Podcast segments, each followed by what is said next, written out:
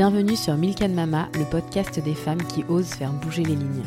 Aujourd'hui, je vous fais découvrir un extrait du prochain épisode de Milk Mama qui sera diffusé ici dimanche soir. Bonne écoute Même Beyoncé, tu vois, quand elle regarde les réseaux sociaux, doit se dire à un moment que d'autres font encore plus qu'elle. Mais si t'es pas dans l'action en général dans la vie, c'est quand même très très compliqué. Moi, enfin ça, ça fait longtemps que j'ai compris qu'il n'y a rien qui pouvait arriver des autres tout seul sur un plateau. Moi, il n'y a rien qui me soit arrivé là comme ça. Oh le beau cadeau Non, c'est jamais comme ça.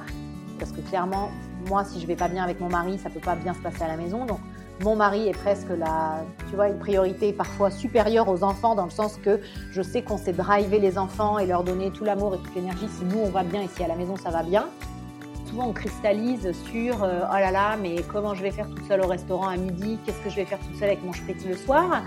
Et puis en fait, on se rend compte que bah, c'est pas si terrible que ça.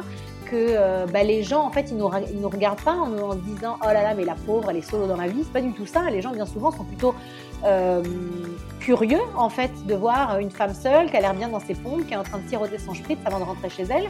Et, et en fait, c'est vraiment ce, se redonner de l'espace, euh, se considérer, se trouver suffisante dans un, dans un monde et dans un quotidien où on a l'impression que voilà, on a toujours besoin de l'approbation des autres, euh, qu'on n'en fait jamais assez. Là, c'est un moment pour essayer d'être quand même un petit peu bienveillant euh, avec soi-même, quoi. Si l'extrait vous a plu, retrouvez l'épisode complet dimanche soir sur Milk Mama. À très vite.